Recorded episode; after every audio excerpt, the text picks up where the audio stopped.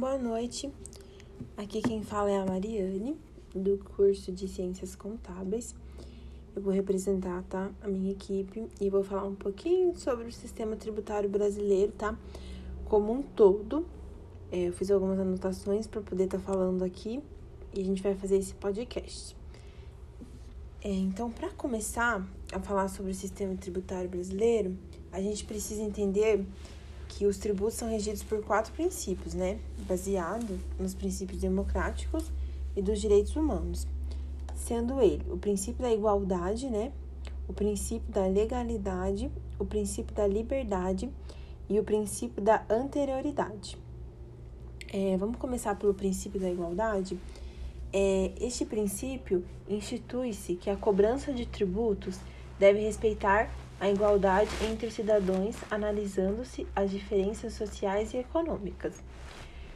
O princípio da legalidade, através dele, é vedada a cobrança de tributos, né? Sem que eles estejam previstos legalmente através de leis, decretos ou até mesmo da própria Constituição. É, o princípio da liberdade. Por esse princípio, o Estado não pode restringir a liberdade e as garantias fundamentais dos cidadãos por conta de uma cobrança exacerba de tributos. É, o princípio da anterioridade está vinculado ao princípio da legalidade também. Ele impede que a constituição de tributos sem prazo para o início de sua, sua vigência. É, sobre a constituição dos tributos, é, os tributos são sub subdivididos, né? O que isso quer dizer? Que eles são divididos em espécies, possuindo diferentes destinos, né? Para suas respectivamente arrecadações. Segundo o Código Tributário Nacional, é, quais seriam os tributos, tá? Os tributos seriam os impostos, as taxas e as contribuições, tá? É, os impostos têm como objetivo manter os serviços públicos em funcionamento, né? As taxas, os valores pagos pela contraprestação de serviços públicos, tá? A contraprestação de serviços públicos. As contribuições, voltando ao financiamento de políticas públicas é, específicas e determinadas. Então, volta para a política pública as contribuições é, os tributos que incidem né, sobre os chamados fatores geradores tributários, quais seriam eles? Né? É, a renda, né? primeiramente o patrimônio e a atividade econômica. É, a renda é tudo aquilo que se ofere pela realização do trabalho, tá? O patrimônio é a propriedade de bens, né? E quais, e quais seriam esses bens? É os móveis e os imóveis, né? Eu entendo que seriam os móveis e os imóveis. A atividade econômica seria a circulação de riquezas, tá? É, sobre a divisão estadual, né? O nosso nome completo do Brasil já é República Federativa Brasileira, né? Que seria República Federativa do Brasil. Isso significa que nós somos membros de uma nação democrática, que está sob um modelo de poder descentralizado e territorialmente. É, então, somos um país é, constituído de entes federativos. O que seriam esses entes federativos? É, os chamados estados, né? Os nossos estados brasileiros. Eles possuem autonomia administrativa, podendo estabelecer suas normas, sempre respeitando o direito e soberania da federação, né? Em si. O poder brasileiro, então, é dividido entre a União, os estados, né? Os municípios e o Distrito Federal, né, o DF. Com a sanção do Código Tributário Nacional, é, procurava-se instituir um sistema que harmonizasse as competências tributárias, mas que respeitasse a autonomia constitucional, garantida aos entes federativos, né, que seriam os estados, é, a União, os municípios e DF, permitindo com que eles pudessem legislar e administrar tributos é, por esse motivo, existem diversas legislações tributárias em nosso país, né? Podendo variar com estado e município, né? Então, cada estado e município pode regir a sua, tá? É, uma exceção que é legal a gente falar, uma exceção contudo, é a legislação acerca da incidência de tributos sobre a renda. A partir de 1993, por meio de uma promulgação de emenda constitucional 3, a União Federal adquiriu exclusivamente sobre o poder de legislar a respeito.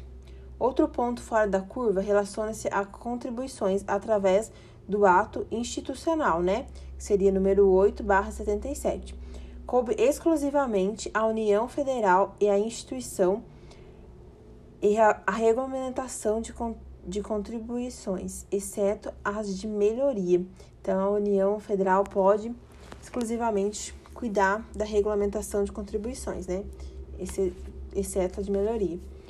É, Para explicar um pouco dos porquês, assim, né, sobre a União, Estados e municípios, é, dizer aos contribuintes brasileiros que o sistema tributário do nosso país é caótico não causa nenhuma surpresa, né? Todo mundo sabe que acaba sendo um pouco bagunçado por cada estado poder ter o seu.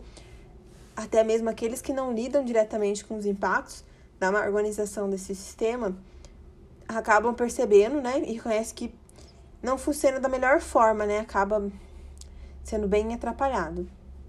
O complexo e muitas vezes controverso sistema tributário brasileiro frequentemente atrapalha o desenvolvimento da área empreendedora, né? Que seriam as empresas.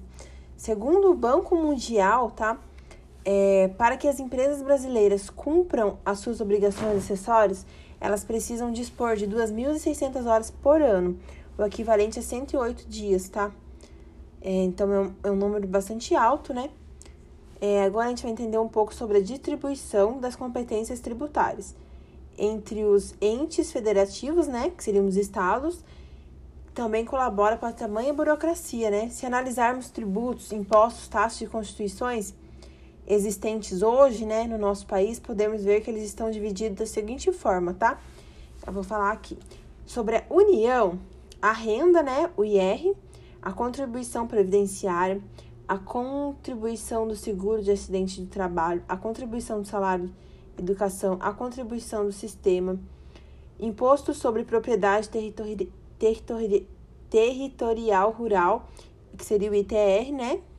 O imposto sobre grandes fortunas, contribuição de melhoria, imposto sobre produtos industrializados, né? Que seria o famoso IPI. É, imposto sobre operações financeiras, que seria o IOF, imposto de importação, II, imposto de exportação, IE, é, contribuição social da Seguridade Social, né, o famoso COFINS, programa de integração social, o PIS, né, a Constituição Social sobre o Lucro Líquido, o CSLL, é, e a Constituição de Intervenção do Domínio Econômico, CIDE né? A gente já percebe que só na União aqui já tem bastante. Agora, os estados seria o imposto sobre a transmissão de causas mortais e doações mortais, não, desculpa, li errado, tá? Corre tanto imposto que a a gente tem calma que tem que pegar uma colinha aqui. Imposto sobre a transmissão de causa mortes e doações de quaisquer natureza, ITCMD. É, na verdade, eu nunca nem ouvi falar disso, mas existe esse esse, né? O imposto sobre a propriedade de veículos automotores, né, que seria o famoso IPVA, a contribuição de melhoria, os impostos sobre a circulação de mercadorias e serviços, né, que seria o ICMS, né, o famoso ICMS que a gente conhece bem. E os municípios, os impostos sobre propriedade predial e território urbano, né, o IPTU, o imposto sobre a transmissão de bens imóveis, o ITBI, a contribuição de melhoria e o imposto sobre serviços de, de quaisquer natureza, tá? Que seria o ICS. Então, é, para falar sobre isso, né, sobre os, sobre os entes, né, sobre os entes federativos, é, é isso, tá? Quais seriam os impostos. É, então, para meio que finalizar e dar uma complementada, eu acredito que no Brasil a tributação foge assim um pouco dos padrões, né? A gente vê que em outros países, né, padrões internacionais comuns, né, são bem diferentes dos daqui. É, eu acho que um exemplo que a gente pode citar é, hum, deixa eu ver, a, a tributação sobre bens e serviços, né? que a gente sabe que possuímos quatro impostos nessa categoria, que seria o PIS, né, o COFINS, o IPI e em nível federal, o ICMS em nível estadual e o ISS em nível municipal, né? Esses impostos, ao invés de serem mais abrangentes, né, ele, eles possuem uma incidência muito fechada. Então, o IPI recai apenas sobre a industrialização de produtos, enquanto, né, o, o ICMS, né, que seria em nível estadual, por sua vez, já incide apenas sobre bens e serviços de comunicação e transporte intermunicipal ou, né, interestadual também pode ter incidência. Então, se a gente parar para pensar, né, para analisar isoladamente cada um desses tributos, a gente vai acabar identificando uma série de problemas, né, que acaba no resultado, né, não legal, prejudicam a produção nacional e reforçam a complexidade do exercício tributário no país, né? A linha que delimita o início e o fim da incidência dos impostos é bastante indefinida. Eu acho que acaba não ficando clara para muitas pessoas.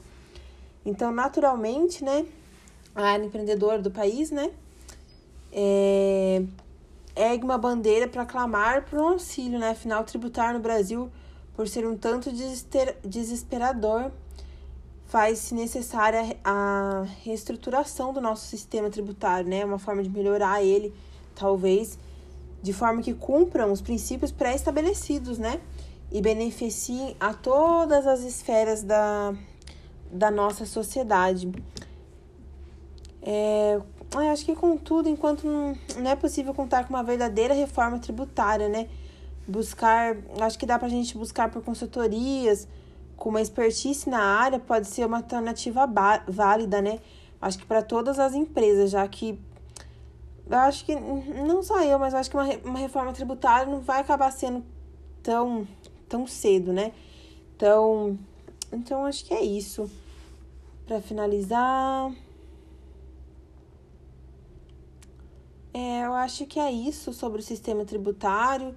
É, foi uma recapitulação assim bem é, né, bem curta, só mais para falar mesmo sobre um pouco sobre sobre né, o sistema tributário brasileiro. É, e é isso. Tá bom? Muito obrigada pela atenção.